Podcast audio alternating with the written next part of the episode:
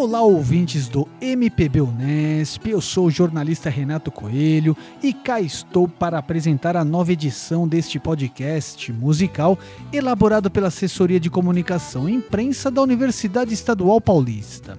Programa que traz entrevistas com músicos, artistas, produtores e pesquisadores de diferentes nuances culturais. A proposta é sempre levar conhecimento e entretenimento a todos que nos sintonizam.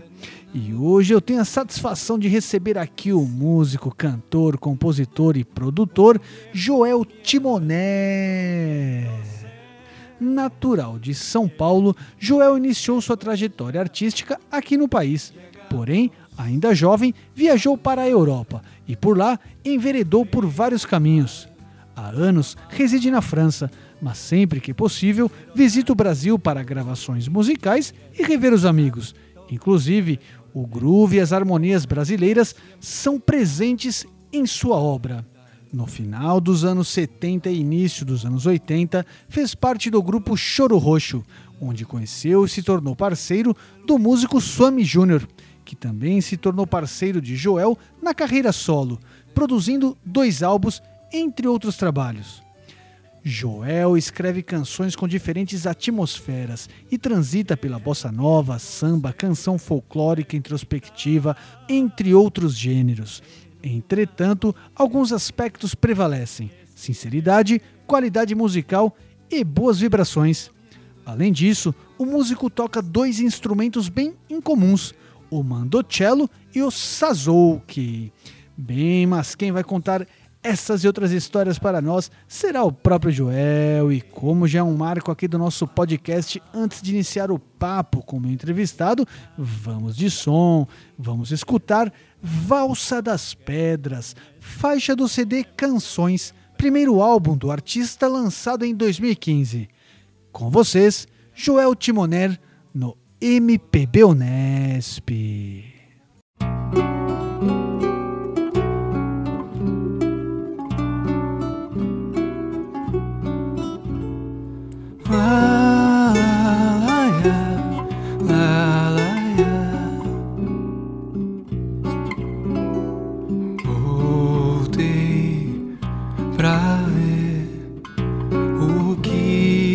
Restou do tempo das pedras, madeiras, vitrais, ervas no chão, cacos, garrafas, lagartos. Faz anos que o fogo apagou. Quem falou adeus? Quem esqueceu o livro inteiro mofou? Voltei pra ver o que vai ficar. Valsa das pedras suspensa no ar. Suspensa no ar.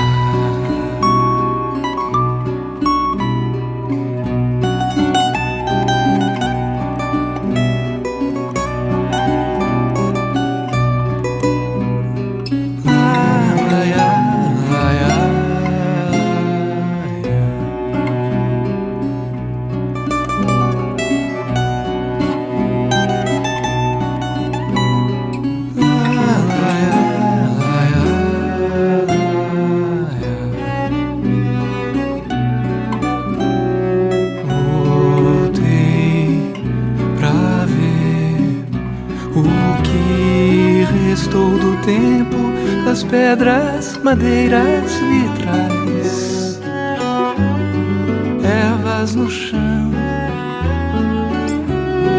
cacos, garrafas, lagartos. Faz anos que o fogo apagou. Quem falou adeus?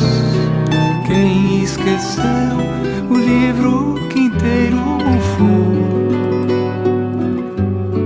Voltei pra ver vai ficar. Valsa das pedras suspensa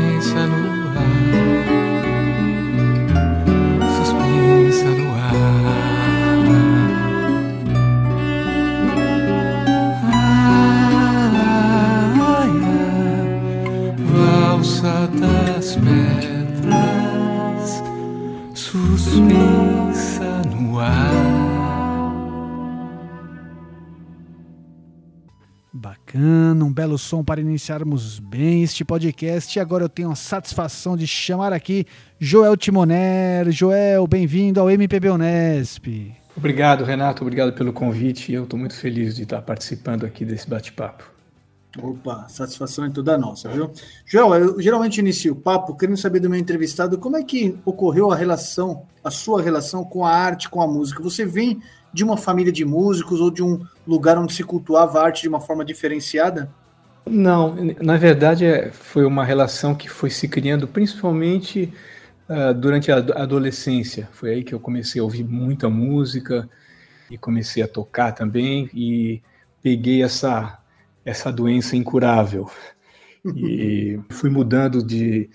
Os, o meu gosto musical foi sempre evoluindo, sempre tive muita curiosidade e que sem, sem nenhum esforço, ela, ela, ela, é natural e eu vou incorporando também a, as coisas que eu vou ouvindo nas coisas que eu, que eu vou fazendo.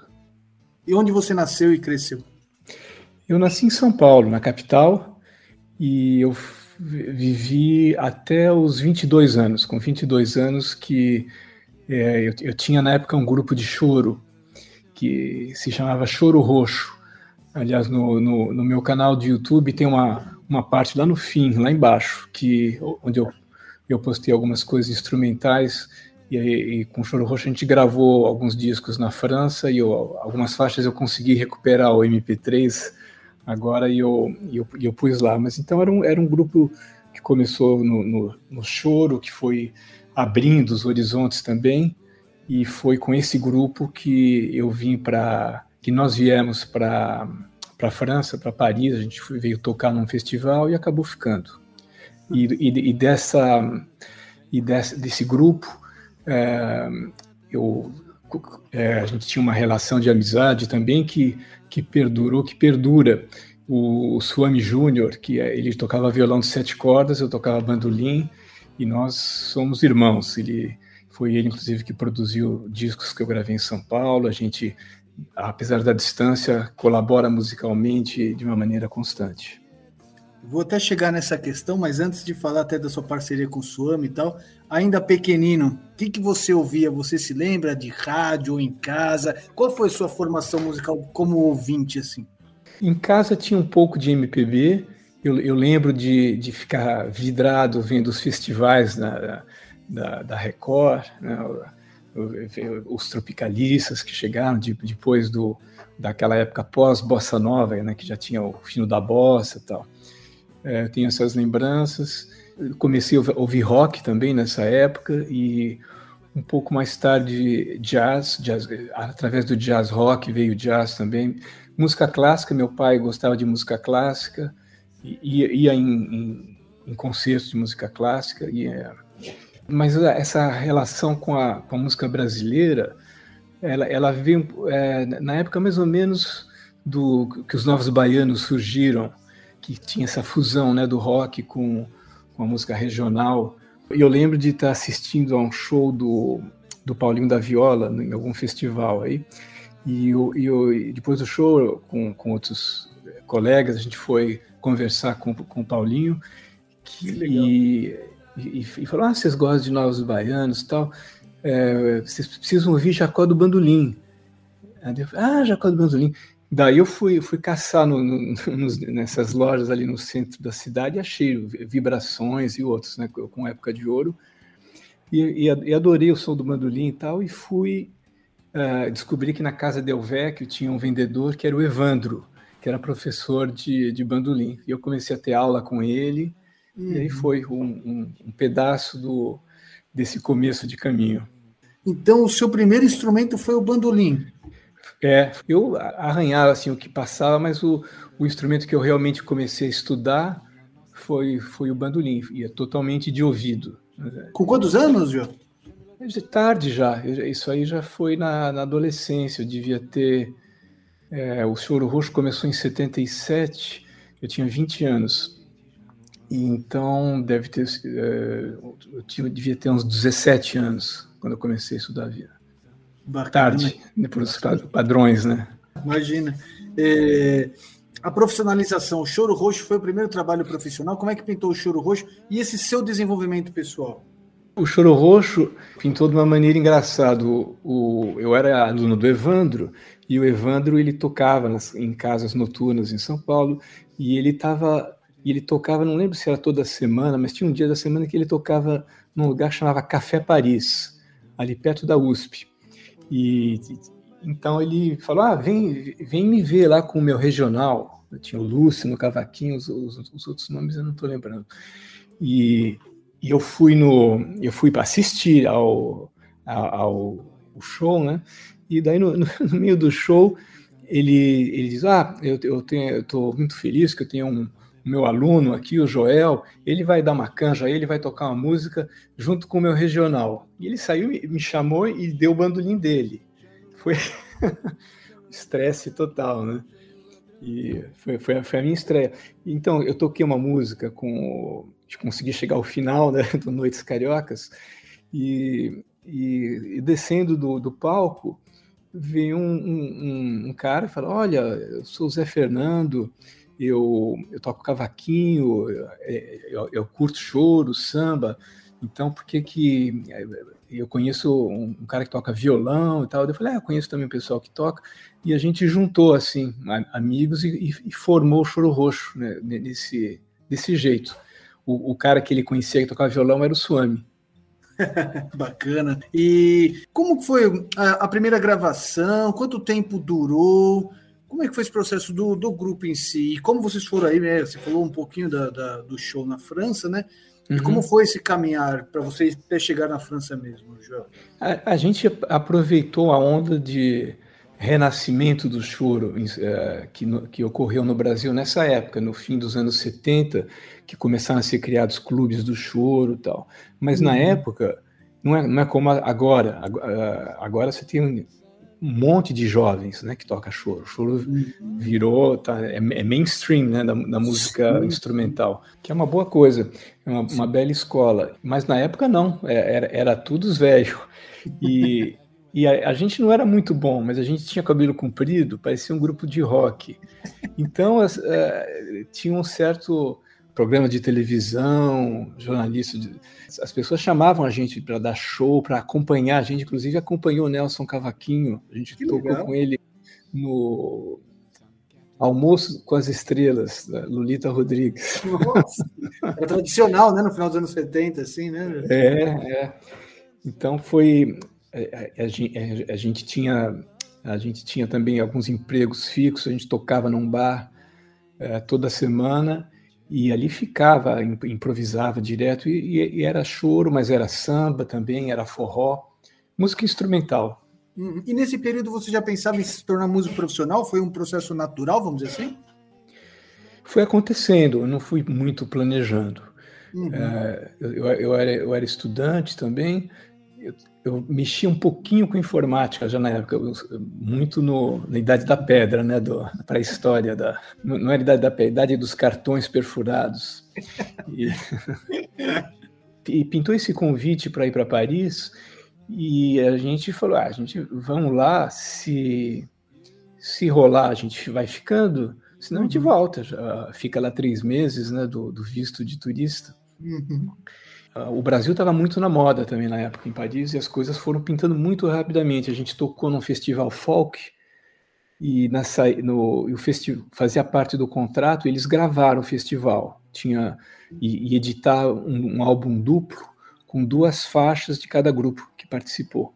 E quando a gente terminou o nosso show e tal, o, o cara que estava na mesa, ele nos chamou e disse: Olha, eu gravei o show inteiro, vou, a gente vai selecionar duas músicas para o álbum duplo do festival, mas foi tava tudo bom, o som tá bom, vocês tocaram bem. Se vocês quiserem, eu dou para vocês a, a gravação. A, né? a gravação. Né? E ele já, já, tinha dado uma mixada e tal, era aquilo. E daí a gente teve essa oportunidade de lançar, conhecer um artista chileno que, que falou: ah, eu faço a capa para vocês e tal. Então, rapidamente a gente lançou um, um disco ao vivo e, e começamos a tocar nos clubes em Paris e tal. E numa dessas veio um cara que tinha um estúdio e falou: Ah, se vocês quiserem, pode vir ensaiar no, no meu estúdio. E ele resolveu produzir um disco da gente, gravar, que gravamos num outro estúdio, num estúdio mais profissional. Então, rapidamente, a, a gente começou a tocar em Paris, e Paris é um polo cultural importante. Na época, o pessoal que, que tinha um teatro, uma, uma, uma casa cultural na, em alguma região da França, ou de países vizinhos também, da, da Bélgica, da Holanda, eles iam para Paris e ficavam fuçando quem que estava tocando lá, e, e, daí, quando achavam um, um artista, lá, eu organizo uma turnê para vocês na minha região.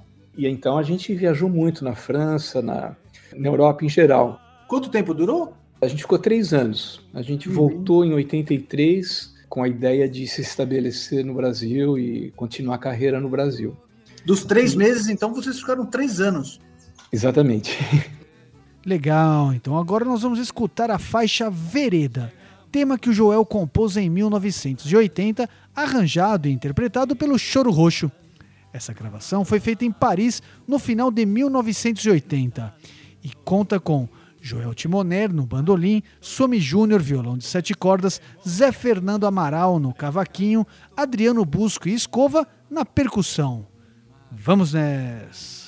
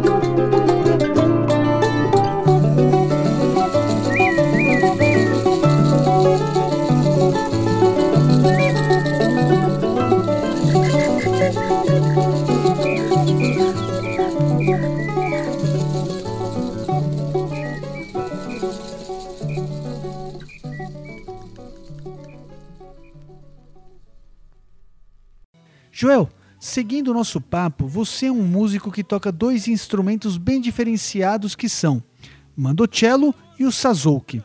Você poderia falar um pouco para nós sobre esses instrumentos e suas respectivas características? Sim, o mandocello ele é da família do, do bandolim. Ah, em, em, português, o, no, o nome é bandos, bandocello. Em francês, o nome é mandoloncello. É, é, mas eu acho eu prefiro o nome italiano ou inglês, mandocello, acho que soa, soa melhor. É, é, o, é, o, equivalente do, do violoncelo da família, quer dizer que é um bandolim um pouco mais grave. Mas, e, e para mim, esse instrumento foi muito importante na minha vinda ao reino da canção, porque cantando, eu, eu tocava bandolim, eu, eu, improvisava tal, mas a canção para mim, ela, eu gostava de ouvir assim, não prestava muita atenção na letra, uhum. não, não, tá, não, era muito o meu negócio. E de repente fui atraído pela, pela, pela canção e comecei a cantar músicas bossa nova tal e comecei a entrar mais na harmonia no, nessa nesse universo de, uh, harmônico e quando eu fiz 50 anos um amigo meu francês com quem eu tocava ele me deu esse instrumento ele que, que viu isso numa loja e como ele, é, ele é mais grave foi perfeito para começar a fuçar nos, o, a, o repertório da bossa nova do samba e, e eu comecei a canção nessa época. Quer dizer, que eu estou com 66 anos, fazem 16 anos que eu entrei na, na, na, na canção, graças ao Mandocello. Você tem o seu estilo, mas onde ele é mais encontrado? Que gênero musical, por exemplo, para quem não conhece? Eu, eu, já, eu já vi coisas de Mandocello na. Tem impressão na, na música irlandesa. É, mas não é, não é muito popular, não. Ele, é, mas, mas, é um instrumento é, padronizado, enquanto que o Sazuki foi uma, realmente uma criação do, do, desse luthier. E, mas também, de uma certa forma, é a, é a família do, do, bandolim, quer dizer, que ele é afinado em quintas, o Mandocello e o Sazuki, são todos afinados em quinta, não, em quartas, como o baixo uhum. ou como a guitarra. Né? Então, é, a diferença do Sazuki com, com os outros é que as cordas duplas elas não são idênticas, não, não são em uníssono, elas são em oitava, como a viola ou a craviola. Então, é, o, o Sazuki, por exemplo, ele tem a, a, corda mais grave é um sol, exatamente como o bandolim, mas a, o grave do sol é um sol muito grave, é mais grave que o misão da, do violão. Uhum. E o sol e o, e o, sol na oitava, que eu acho que é, corresponde ao sol mais grave da, do, do bandolim. Então ele, ele, é um instrumento que tem um brilho assim incrível. Ele tem uma tessitura muito muito extensa. Sensacional, até o vídeo que você tem no seu portal, né? Por isso que a gente vai deixar as dicas aí para o pessoal assistir também, né? É, uhum. Prestigiar lá. É muito interessante. E a sua habilidade com ele parece que você está ali, né? um instrumento que você toca há muitos anos. E foi feito para você? Esse luthier fez para você, Joel? Não, ele fez para a região? Esse luthier, ele, ele fabrica instrumentos, uh, ele, ele conserta instrumentos, e eu estava eu, com um amigo uh, que, que tinha ido buscar ou levar um baixo para consertar nesse luthier. E, e enquanto estava esperando lá, eles estavam conversando aí em relação ao baixo, eu vi que tinha um instrumento lá dando sopa, esse, esse, esse Sazuki, que eu não conhecia o nome. Não, eu peguei e eu, eu, comecei a brincar com ele. Daí tinha um, um, um músico, eu fiquei amigo dele depois, é, do Marrocos, que pegou um, um gambre, que é uma espécie de um baixo que é usado na música Gnau, a música do, dos negros que eram escravos lá no Marrocos, que lembra muito a música brasileira, que é cultura iorubá também. Uhum. E ele começou a, a, a, tocar comigo, e de repente veio o, o luthier também, que toca contrabaixo, que pegou um contrabaixo e veio, e ficou, pintou uma jam session lá no, no, no ateliê do cara. Daí, quando terminou, eu falei, ah, não, não, não posso ir embora e deixar o, ele aqui. E, e, assim que eu, que eu descobri ele, e daí, anos mais tarde, eu perguntei, mas quantos você fez disso? Ele falou, ah, acho, acho que eu fiz uns 30. E, e ele, ele com, com, quando teve Covid e tal, ele acabou fechando o ateliê e tal, ele não, não, constrói muito hoje em dia. Então acho que é isso, deve ter uns, uns 30 instrumentos aí. E tem, acho que eu já vi um outro músico que, que toca um desses também. né, que tem vídeos também no YouTube, que, tá, que é um cara mais da música hum, do, do jazz manouche e do, com uma pegada mais world music, uma coisa mais oriental também. Como é o nome do luthier? O luthier é Hervé Prudent. É, vamos dar os créditos, né? é, Hervé Prudent, lá de, lá de, de uma cidade que chama Besançon. Legal, então vamos escutar agora uma canção que eu particularmente gosto bastante, que é Clarissa, uma letra de André Bolívar e a música do Joel Timoner. Inclusive, nesta faixa, o Joel faz a voz e também toca o Sazouki.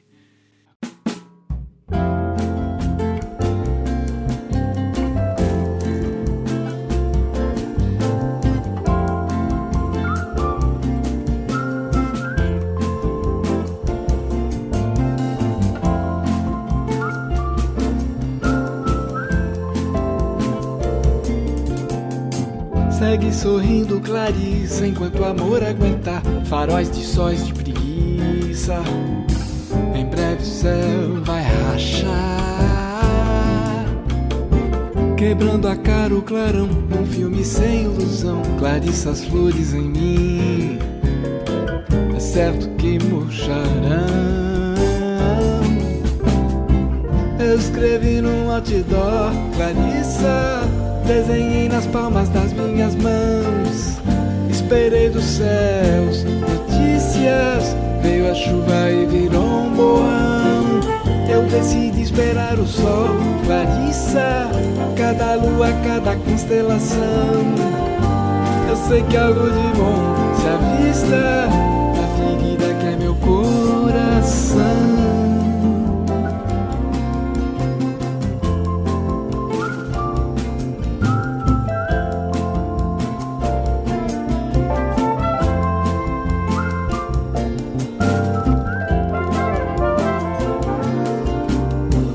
Mesmo que o tempo dispare ou resolva parar, quem poderá adivinhar?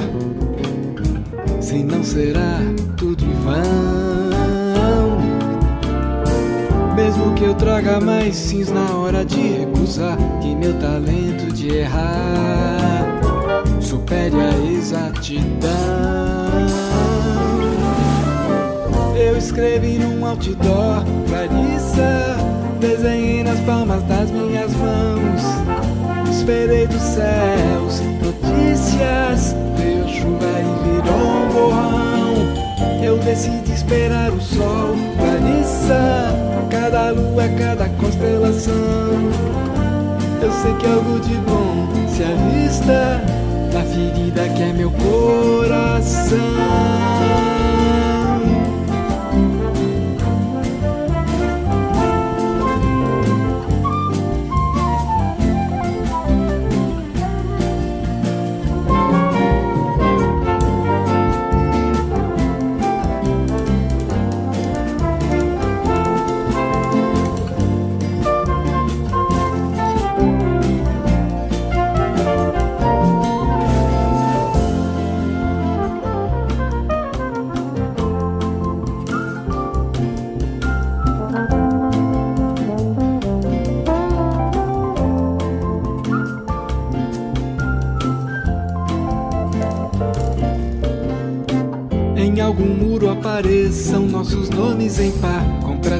Estrelar.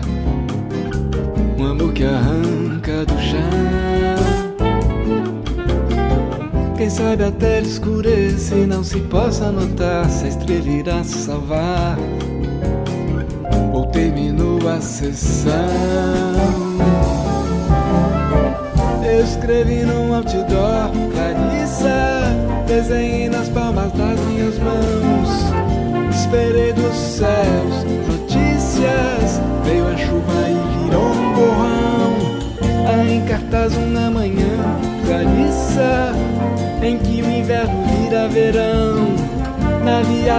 Asteroide risca. Meu pedido louco, preste atenção.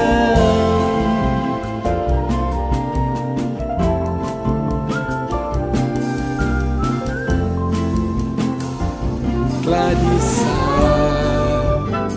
quero pintar você num café, deserto e Bagdá. Ensine-me a viver a mágica de amar, Clarissa.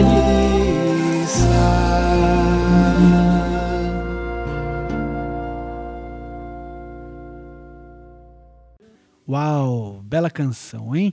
Uma brasilidade fantástica. Joel, é, falando sobre a sua carreira solo, você gravou o seu primeiro álbum intitulado Canções em 2015. Como pintou a oportunidade de gravá-lo e como foi a concepção desse trabalho? Durante esses anos que eu estava com o Mandocello e eu, e eu comecei a, a, cantar e eu comecei a, a, compor canções. Eu falei, ah, vou ver se eu, se eu consigo fazer uma, uma o que, o que eu tinha que fazer a mais né, é, é botar uma letra.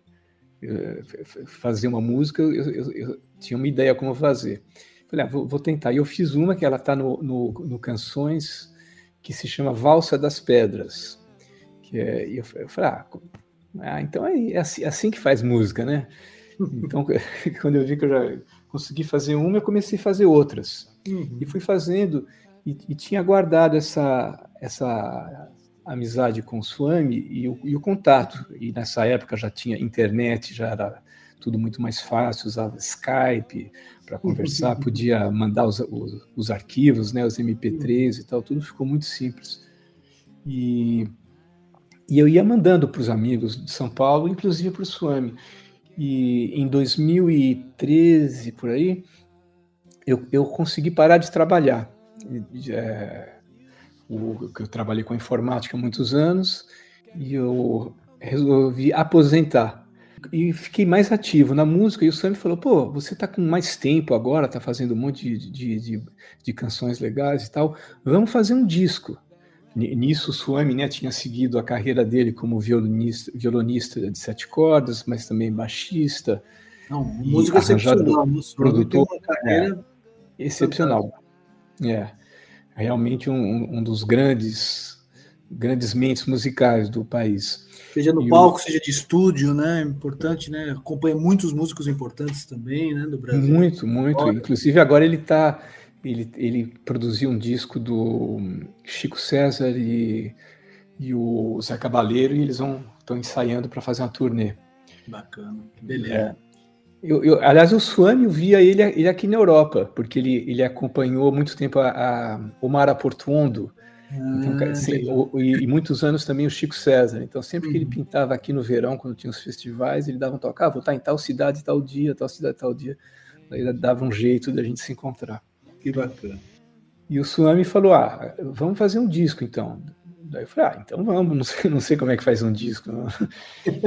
e e foi uma, uma, uma bela experiência. Fui, fui, fui várias vezes é, ao Brasil nessa época, gra, gravar, escolher o repertório, fazer os arranjos com o Swami, e gravamos as bases, e eu voltei, e o Swami ia, ia convidando pessoas para a gente conversava que, que, que cor a gente queria dar para cada canção, e em uhum. função disso ia, ia convidando as pessoas.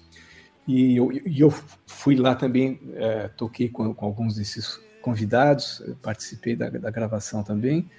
Então é um disco que te, bem, bem brasileiro, bem regional, assim, bem acústico e, e, e, com muitos convidados. Né? Tem, o, tem o Chico Pinheiro né, de guitarra, tem a Eugênia Melio Castro, grande intérprete, tem o Tuco Marcondes, né? tem, tem o, o Mário Manga, tem, tem um monte de gente boa. E essa experiência eu, foi uma coisa que eu adorei. Eu adorei é, fazer, mas eu, adorei ver como faz. Ah, é, uhum. assim, é assim que grava, é assim que edita, é assim que mixa, é assim que faz a masterização. E, então, todo o processo. Então, quando a gente lançou o Canções, em 2015, como você falou, eu falei, pô, Suami, eu tô com, fiquei com vontade de fazer mais um. É, mas, mas, mas, fazer de um outro jeito. Vamos, vamos montar um grupo e a gente ensaia com esse grupo e faz o disco inteiro com esse grupo, uma coisa mais mais homogênea, uma cor mais constante, assim. E foi assim que. E, e outra coisa, ele tinha feito um arranjo para cordas em canções, uma música que chama Festina Lente. E Festina Lente quer dizer é, apressa devagar. Eu sempre tive essa fascinação pela, pelo devagar. Tem, tem, tem uma, uma canção aí da, desses meus últimos singles que chama Assim Devagar. É, essa, eu sou totalmente é, alérgico a essa pressa constante. Né? Então eu, eu adorei o arranjo para cordas, é, orquestra de cordas que, que o Swami tinha escrito. Falei, Swami, se a gente fizesse um disco é, com um grupo e com uma orquestra de cordas, e você escreve todos os arranjos. E a gente foi nessa.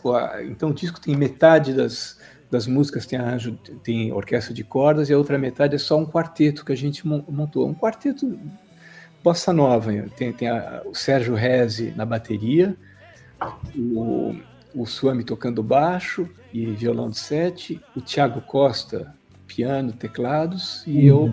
no, no mandocello e cantando.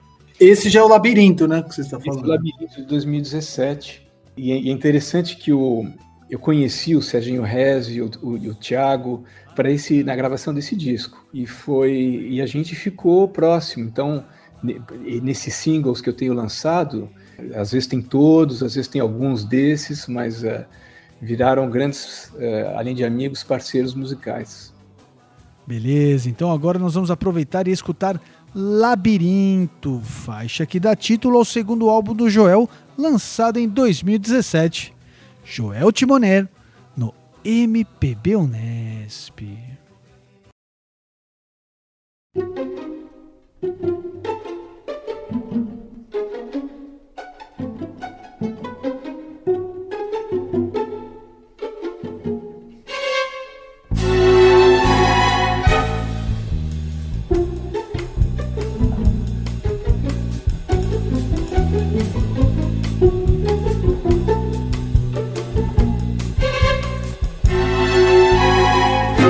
Labirinto não tem luz, é frio o ar, vento em todo lugar.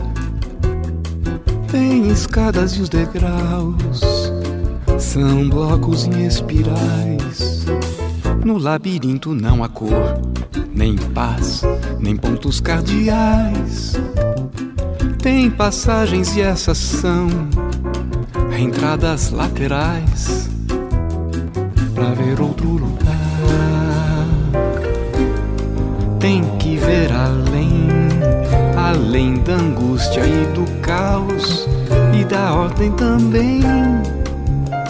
Sem volta, sem ida, tem aí saída, mas quem vem? Se um arco-íris brilha na neblina que se dissipa, se a saída você vê, quer ir ou quer ficar? Quer ir ou quer ficar?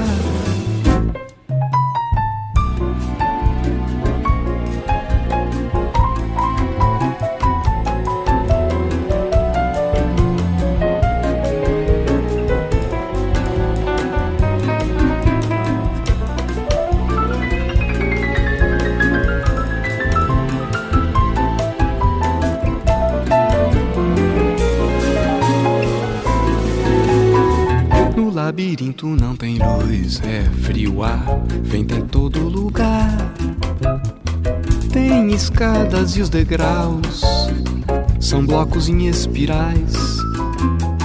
No labirinto não há cor, nem paz, nem pontos cardeais. Tem passagens e essas são entradas laterais para ver outro lugar ver além, além da angústia e do caos e da ordem também. Sem volta, sem ida, tem aí saída, mas quem vem? Se um arco-íris brilha na neblina que se dissipa, se a saída você vê, quer ir ou quer ficar? quer ir ou quer ficar.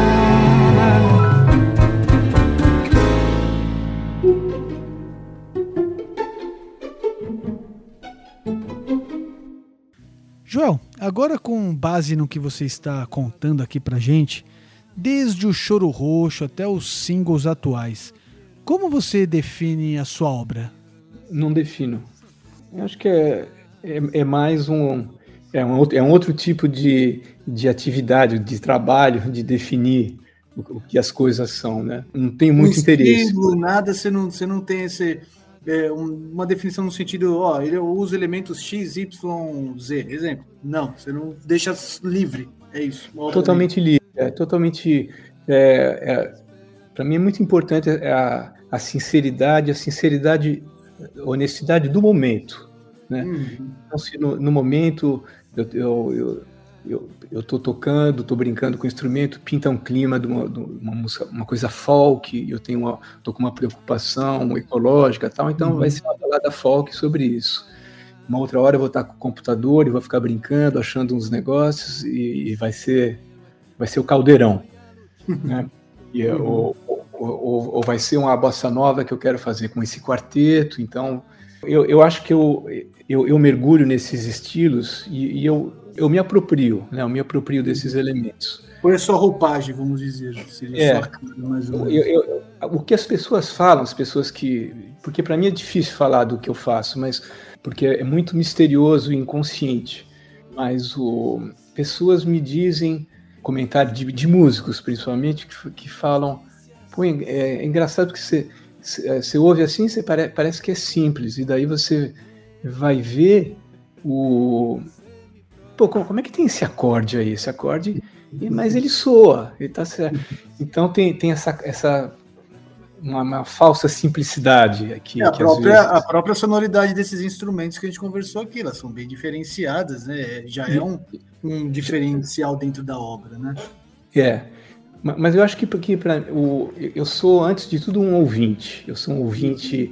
Uhum. É, eu, eu adoro música. Eu, eu adoro ouvir boa música. E então eu, eu faço a música, eu, eu, tenho que gostar da música, tenho que gostar muito da música. Uhum. É, é, eu faço a música para mim, para eu poder ter o prazer de ouvir essa coisa que eu estou meio imaginando, que está vindo, assim. É uma coisa egoísta. E, ao, ao mesmo tempo, essa coisa de, do, de, de poder compartilhar, né? poder dividir com, com outros, de, de, de mostrar, de, de, dar alguma coisa para as pessoas. Uhum. Né? De, você fez alguma coisa, pronto, é, é, é para vocês agora. Você falou alguns momentos sobre a canção, tá? o despertar da canção. E uhum. no seu portal, por exemplo, né, no seu site, tem lá um ícone arte da canção. Eu gostaria que você falasse um pouquinho sobre isso. É mais ou menos esse pensamento de ter algo livre, mas a canção como um desafio, como um todo. Poderia uhum. explicar para a gente, por favor? Eu vou tentar. O... é, a, a, canção ela, ela, tem uma vida própria, né? Isso principalmente é, é, essa, essas ideias elas, elas me vieram tanto para as canções para os arranjos, né? Para os covers que eu fiz é, de canções de, de, de, compositores brasileiros, ou, ou, ou americanos, ou franceses, ou, ou, como composições minhas. Com, com a música de um, de, um, de, um, outro compositor, você, você vai tocando, vai tocando, e de repente ela vai, ela vai ficando sua. Hum. Já, já, já, ela, ela já virou outra coisa, ela, ela já virou a sua, o seu jeito, como se tivesse. É assim que eu faria ela, se fosse, se fosse o arranjo é assim. E, da, e daí pode passar, vai no fim do dia, você ouve de novo. Não, não, esse, esse pedaço não. E, e, a, e a canção vai dizendo coisas. E a, às vezes, um ano depois, isso aconteceu várias vezes com minhas canções. É, eu, eu inclusive gravei e anos depois falei, tá faltando uma parte aí. Essa, essa parte aqui, tá faltando uma parte de modula, uma modulação e tal. Então é, é como se a canção tivesse uma vida própria e você fica dialogando com ela. É, é, um diálogo, né? E não são todas as canções, são só algumas canções que têm essa especificidade, essa arte. É, você também tem um lado nesse sentido de roupagem da sua casa de interpretação, né? Que vai de Tom Jobim a Jimi Hendrix, né? Que eu acho muito legal. Uhum. É, esse crivo dessas canções parte dessa premissa também, assim, poxa, tem que ser uma música especial, diferenciada, qual você acha que você vai conseguir dar uma roupagem nela? Como é que você faz essa seleção? Eu não sei, mas em geral eu, eu, eu vou ouvindo as músicas e de repente eh, tem uma que diz, ah, essa aí eu, me, me dá vontade de, de, Eu lembro que eu estava da cena andando em Bordeaux, eu estava indo acho que fazer um teste de Covid e estava ouvindo com fone um, um, dos primeiros discos do Jimi Hendrix e tinha essa música I Don't Live Today super distorção, né, bem elétrica, pesado assim. Eu falei, pô, que música incrível e, e, e curti a letra também. E daí voltando para casa eu peguei instrumento, eu estava brincando com um negócio meio de slap, né, com, com o Sazuki, e, e, e pronto, e, e, daí a coisa vem. Mas tem, tem vários, vários jeitos que, que, a, que a coisa vem, né, que, é, que é, é um... Uhum. A coisa tradicional, acho que eu fiz muitas canções assim, vem de um ritmo, de um ritmo, de uma sequência harmônica, um groove, daí de repente uma, uma melodia em cima disso, e uma letra em cima disso, dessa, dessa melodia. Isso aqui é o é, é, meio padrão. Mas pode ser também, eu vejo uma, uma letra, eu vejo um poema e. e ah, Musicaliza. Isso aí me, me, inspira, me, me dá. Eu estou ouvindo que tem coisas que vão. Aliás, eu não estou ouvindo a coisa, mas eu estou percebendo que elas vão vir. É, é uma coisa. As preliminares, né? Bacana. Boa, então vamos aproveitar e escutar a clássica Garota de Ipanema, de Tom Jobim e Vinícius de Moraes, mas aqui na interpretação e roupagem de Joel Timoner. Vamos nessa!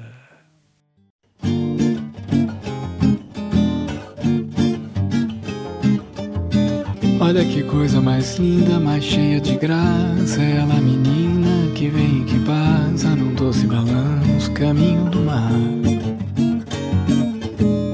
Moça do corpo dourado do sol de Ipanema O céu balançado é mais que um poema É a coisa mais linda que eu já vi passar. Porque estou tão sozinho? Porque tudo é tão triste? A beleza que existe beleza que não é só minha, que também passa sozinha. Se ela soubesse que quando ela passa, o mundo sorrindo se enche de graça e fica mais lindo por causa do amor, por causa do amor, por causa do amor. Olha que coisa mais linda, mais cheia de graça. Ela, menina que vem que passa doce balanço caminho do mar. Moça do corpo dourado, do sol de Ipanema, seu balançado é mais que um poema. É a coisa mais linda que eu já vi passar. Porque estou tão sozinho. Porque tudo é tão triste. A beleza que existe a beleza que não é só minha, que também passa sozinha. Se ela soubesse que quando ela passa o mundo sorrindo se enche de graça e fica mais lindo por causa do amor, por causa do amor, por causa do amor, por causa do amor. Joel, é, quanto tempo de trajetória artística você tem desde lá os primórdios com o Choro Roxo até hoje e quantos álbuns você já gravou? Bom, o Choro Roxo durou é, sete anos. Uhum. Então essa foi minha carreira com o Choro Roxo e em seguida minha carreira solo, né, como autor, compositor, intérprete, que começou em 2000 e 2015, né? Então vai fazer dez anos. Uhum. Quase 20 anos aí, praticamente, de, é. em relação à música. E tem, tem dois, dois LPs com Choro Roxo. Teve um outro LP que a gente gravou no, estúdio, no, no nosso estúdio, que era o estúdio do som da gente, que acabou não, não, não, não lançando, porque como o grupo terminou com a, com a minha volta à Europa, em seguida, dois álbuns gravados em São Paulo, o Canções Labirinto. É, eu gravei um álbum na época do Covid aqui em casa, em Bordeaux, que é o Sweet Suzuki Spell. Foi, foi o primeiro, primeiro trabalho que eu fiz com o Suzuki e que me, me mostrou o caminho que eu, eu, eu posso gravar em casa, posso colaborar com outros músicos, posso colaborar com engenheiros de som, posso colaborar com artistas gráficos para fazer as capas. Uhum. E eu achei é, essa ideia do single genial, de você poder mergulhar concentrado né, num conceito, num, uma canção, de uma canção, e a hora que essa, isso ficou pronto, pronto, vamos, é, agora é um outro projeto, que é, uma, é um outro, não, não, precisar ter essa, essa coisa do álbum, né, de, de ficar uhum. cada canção sendo um mundo, né? Sim, sim. Hoje, hoje se tornou normal, é um caminho também até para testar, né? O, o artista vai lançando esses singles para ver se vale a pena, se dá fôlego, por exemplo, gravar um EP ou um álbum, né? É um, uma espécie de um, um teste também, né, Joel? Para quem, para o músico em si, né?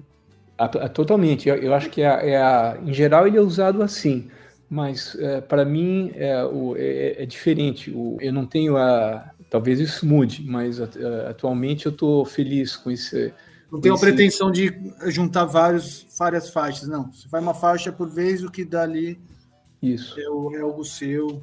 Bacana. E atualmente é. você está produzindo alguma coisa? É com algumas ideias? Eu estou se, sempre produzindo muitas coisas em paralelo e em, que estão em estágios diferentes. Uhum. É, eu, eu tô tem, tem uma, uma música em japonês que eu, um, tem um vizinho japonês que escreveu a letra e essa música a gente fez com esse quarteto do Labirinto, né? O Tiago Costa, o Sérgio Rez, o Suami Júnior e eu. E a gente terminou a gravação e está começando a mixagem. Esse tem uma pessoa já que já está dando uma olhada na capa e tal.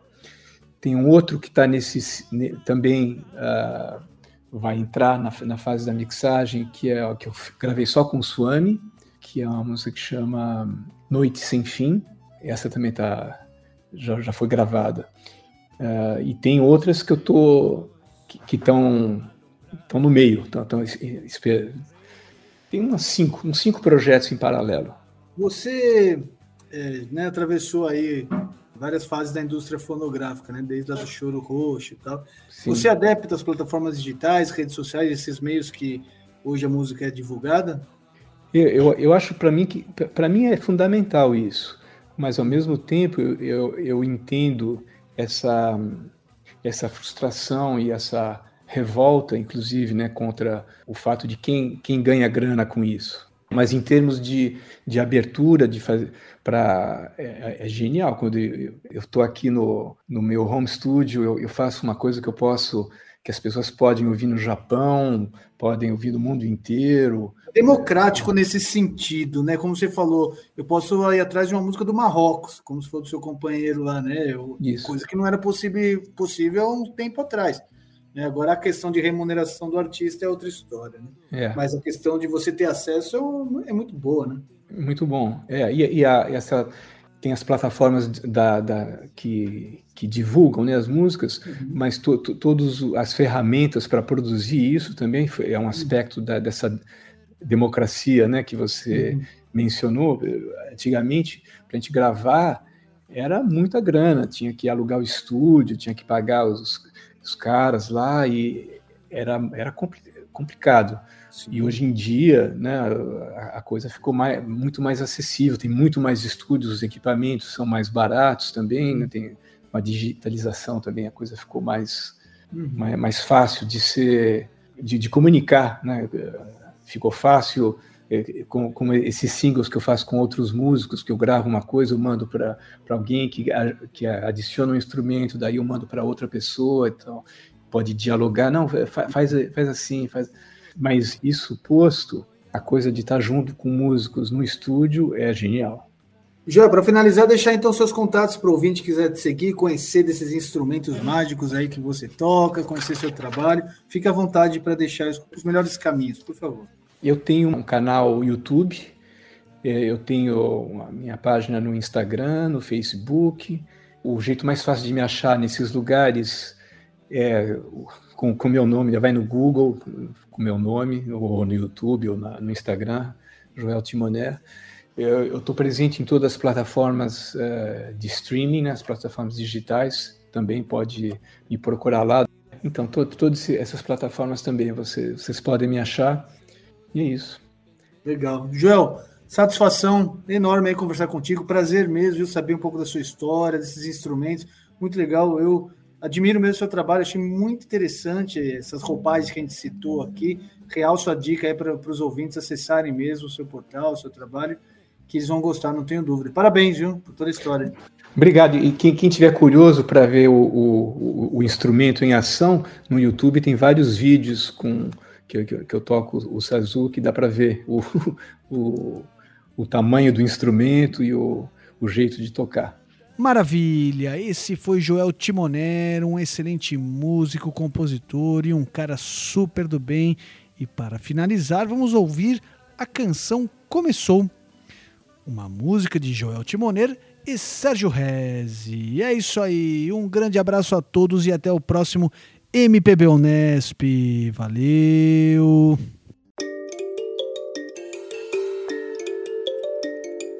Começou bem cedo aquela chuva, água, água, água batendo.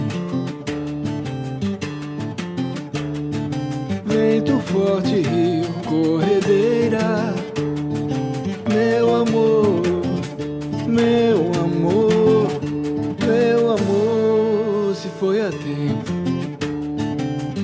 Lotado virou. Quem quer viver, ninguém acorde. Quem quer morrer, não pode. Quem quer viver, ninguém acorde. Quem quer morrer, não pode.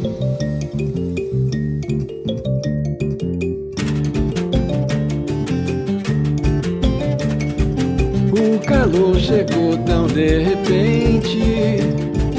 Fogo,